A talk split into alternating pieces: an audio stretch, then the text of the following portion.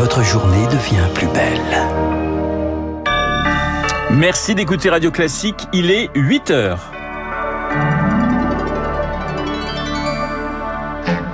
La matinale de Radio Classique avec Renaud Blanc. La main tendue d'Elisabeth Borne au syndicat, elle les invite à revenir autour de la table, mais pas pour parler retraite. Nuit de colère en Israël, des milliers de personnes sont descendues dans les rues à Tel Aviv pour protester contre la réforme judiciaire. Et puis, les Britanniques pas tendres avec la France après l'annulation de la visite de Charles III. On en parlera avec l'ancien correspondant du Monde à Londres, le journaliste Marc Roche. Radio.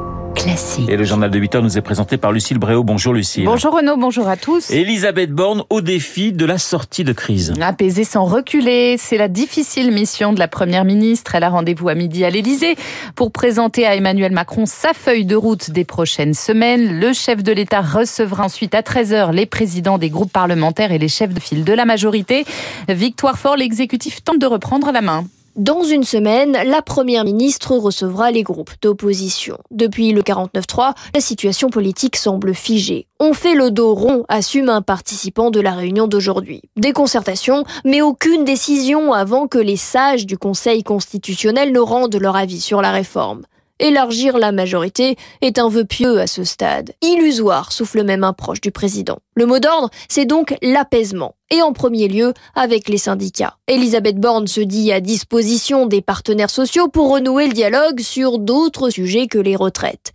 Pénibilité, sens au travail, partage des rémunérations dans l'entreprise, la majorité rêve de sortir la tête de l'eau en se servant des revendications des cortèges et redevenir audible des Français le camp présidentiel se raccroche au coup d'après. Elisabeth Borne qui fixe déjà une méthode pour l'avenir, pas de 49.3 en dehors des textes budgétaires désormais. Les syndicats, eux, vous le savez, appellent à une nouvelle journée d'action. Demain, contre la réforme des retraites en Ile-de-France, la RATP prévoit un trafic des RER très perturbé. L'exécutif qui doit aussi faire face à une polémique autour d'un usage excessif de la force lors des manifestations. Ce sont les mots du Conseil de l'Europe. L'IGPN, la police des polices, a été saisie de 17 enquête judiciaire depuis début janvier. Et un manifestant toujours entre la vie et la mort après de violents affrontements dans les Deux-Sèvres. Sur fond d'opposition à un projet de méga bassine, selon le parquet de New York, 47 militaires et 7 manifestants ont été pris en charge par les secours durant le week-end. Les organisateurs évoquent 200 blessés. Le pronostic vital d'un homme de 30 ans est donc toujours engagé ce matin. Une enquête a été ouverte, Léonard Cassette. Enquête ouverte pour déterminer les causes, les circonstances et la nature exacte des blessures graves de plusieurs manifestants. Ce week-end, 4000 grenades ont été utilisées par les forces de l'ordre aux abords de la méga-bassine. Nicolas Giraud est le porte-parole de la Confédération paysanne. Il y avait euh, des grenades de désencerclement, du gaz lacrymogène, euh, des LBD qu'ils ont d'ailleurs utilisés euh, en étant sur des quads. Ils roulaient, en même temps ils tiraient. On a des mains arrachées, on a des joues ouvertes, on a des mâchoires cassées, des fractures ouvertes. Le pronostic vital d'un manifestant de 30 ans, victime d'un traumatisme crânien resté engagé hier selon le parquet de Niort. Des observateurs de la Ligue des droits de l'homme mettent en cause un usage immodéré de la force sur l'ensemble des personnes présentes sur place, avec un objectif clair, empêcher l'accès à la bassine, quel qu'en soit le coût humain. Mais selon une source proche du dossier, les gendarmes présents sur place ont agi dans une logique strictement défensive d'un bien privé, car toujours selon cette source, 1000 à 1500 manifestants radicaux étaient venus masqués, de cocktails Molotov pour en découdre directement avec les forces de l'ordre. Léonard Cassette en Allemagne, une grève géante dans les transports aujourd'hui, chose rare chez nos voisins. Les syndicats réclament 10% d'augmentation de salaire pour compenser la flambée de l'inflation. Et puis jour, jour de colère également, Lucille, en Israël. Des milliers de personnes sont descendues dans la rue cette nuit à Tel Aviv, mais aussi à Jérusalem, Haïfa et Beersheba. Des manifestations spontanées pour protester contre le limogeage par Benjamin Netanyahou de son ministre de la Défense, ministre renvoyé Manu Militari après avoir demandé une pause dans la réforme judiciaire, Chloé Juel. Oui, Johan, Yoav Galante s'est engagé contre la réforme publiquement et lors de la visite de Netanyahou à Londres, le Premier ministre n'a pas apprécié, il l'accuse d'avoir agi dans son dos. Ce proche de Netanyahou, membre de son parti, le Likoud, est donc limogé et les débats sur le texte législatif sont avancés. C'est à partir d'aujourd'hui que le projet de réforme sera voté. Ce texte qui vise à réduire les pouvoirs de la Cour suprême. L'enjeu pour les manifestants, c'est la solidité du système légal. La colère gronde de plus en plus fort. Tout est parti de Tel Aviv aujourd'hui. Le mouvement s'est propagé dans 150 villes. Et ce matin, sur les réseaux sociaux, c'est le président israélien Isaac Herzog qui appelle lui-même à l'arrêt immédiat du travail législatif. Le consul israélien à New York a également annoncé sa démission. Cette instabilité inquiète d'ailleurs les États-Unis qui soulignent la nécessité urgente d'un compromis. Politiquement en Israël, ce limogeage est perçu comme une brèche dans la forteresse du Likoud. Certains y voient même le signe d'une nouvelle ère, celle de l'après Netanyahou. Les précisions de Chloé Juel aux États-Unis, l'aide fédérale afflue en ce moment dans le Mississippi. Au moins 25 personnes ont été tuées par des tornades ce week-end dans cet état du Sud. 8h05 sur Radio Classique, direction à présent Buckingham où Charles III se prépare à son premier déplacement à l'étranger. Destination Berlin pour le roi d'Angleterre à partir de mercredi. L'Allemagne sans passer par la France pour cause de manifestations. On parle de report, mais un report dans les plus brefs délais. Charles III en France peut-être au mois de juillet. Une hypothèse jugée assez probable. En attendant, la presse anglaise n'est pas tendre avec l'exécutif français. Bonjour Marc Roche. Bonjour. Journaliste correspondant du Point à Londres, Londres où vous vous trouvez actuellement. C'est chaud pour la France en, en ce moment euh, dans la presse britannique, si je puis dire? Oui, la, presse britannique tire à boulet rouge sur la France. Elle parle unanimement d'humiliation, humiliation double. D'abord que euh, la visite ait été reportée à la demande des Français et bien sûr euh, le fait que le premier voyage officiel à l'étranger du nouveau roi eh bien, ait lieu en Allemagne et cela montre bien euh, cela renforce l'idée qu'en Europe, c'est l'Allemagne qui guide le couple franco-allemand. Donc les Britanniques, eux, euh, regardent cela avec euh, euh, délectation. Ils s'adonnent, la presse britannique, à du French bashing, c'est-à-dire les attaques anti-françaises dont ils sont coutumiers, dont on avait moins euh, l'habitude ici avec Emmanuel Macron, mais là, euh, l'entente cordiale se porte mal. Alors justement, Emmanuel Macron, il est, il est traité dans cette presse britannique de pleutre.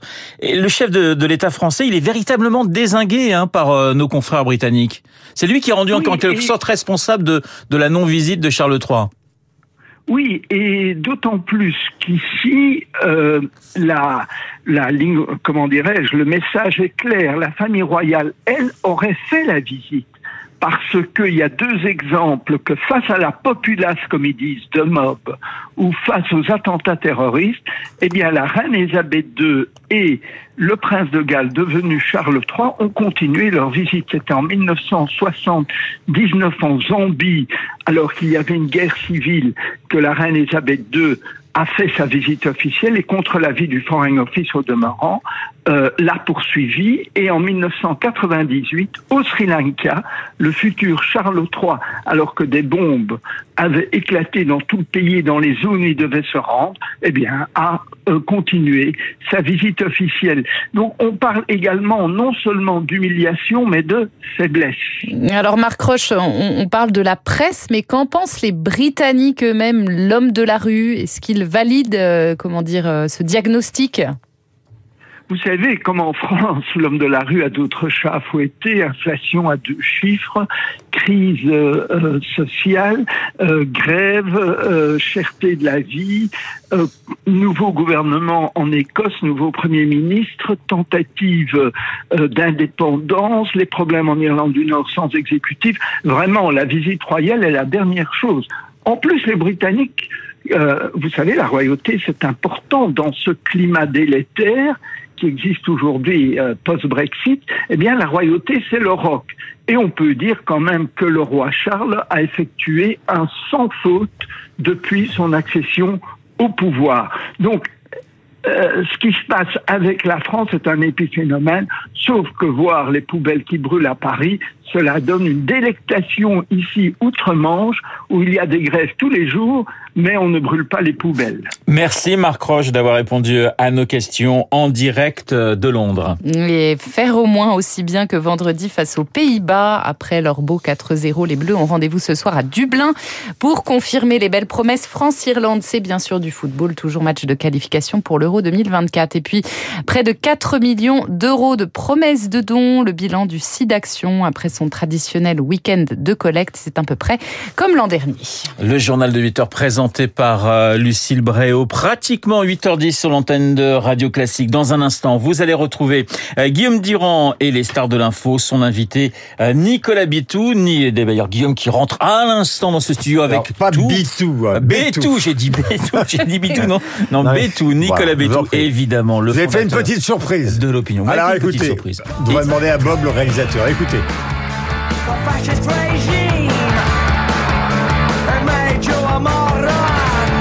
Putain, et puis le roi ne vient pas, Charles III. Bah alors vous mettez les Sex Pistols, vous, ce Comment. Vous mettez les Sex Bah, il Pistols. ne vient pas, autrement Voilà. j'aurais mis God Save the King dans une version plus solennelle, mais donc c'est une sorte d'hommage rendu d'ailleurs dans le papier, dans le Figaro, un papier de Marin Viry, euh, vous voyez Guillaume Tabar, et ça d'une violence euh, concernant justement ce voyage euh, dont Marin Viry considère que c'est un scandale qui n'ait pas eu lieu et que d'un point de vue politique, la NUPES a gagné la bataille idéologique. Les députés NUPES, la bêtise en pilotage automatique détiennent la formule simpliste d'un victimisme exterminateur. Bref, euh, c'est Nicolas Bétou qui vient ce matin, c'est le patron de cet excellent journal qui est l'opinion. Euh, on va parler évidemment de l'état de l'économie française parce que demain il y a la grande manifestation, mais encore une, alors n'anticipons pas. Euh, nous avons la volonté de Madame Borne de recevoir les syndicats, de Macron on n'en sait rien, de Berger il n'est pas question de discuter tant qu'on n'aura pas retiré les 64 ans. Donc c'est l'impasse, mais avant Bétou, il y a Tabar, et avec Tabar, il n'y a jamais d'impasse. Voilà, absolument. Et que Dieu sauve Guillaume Durand et Guillaume Tabar dans un instant.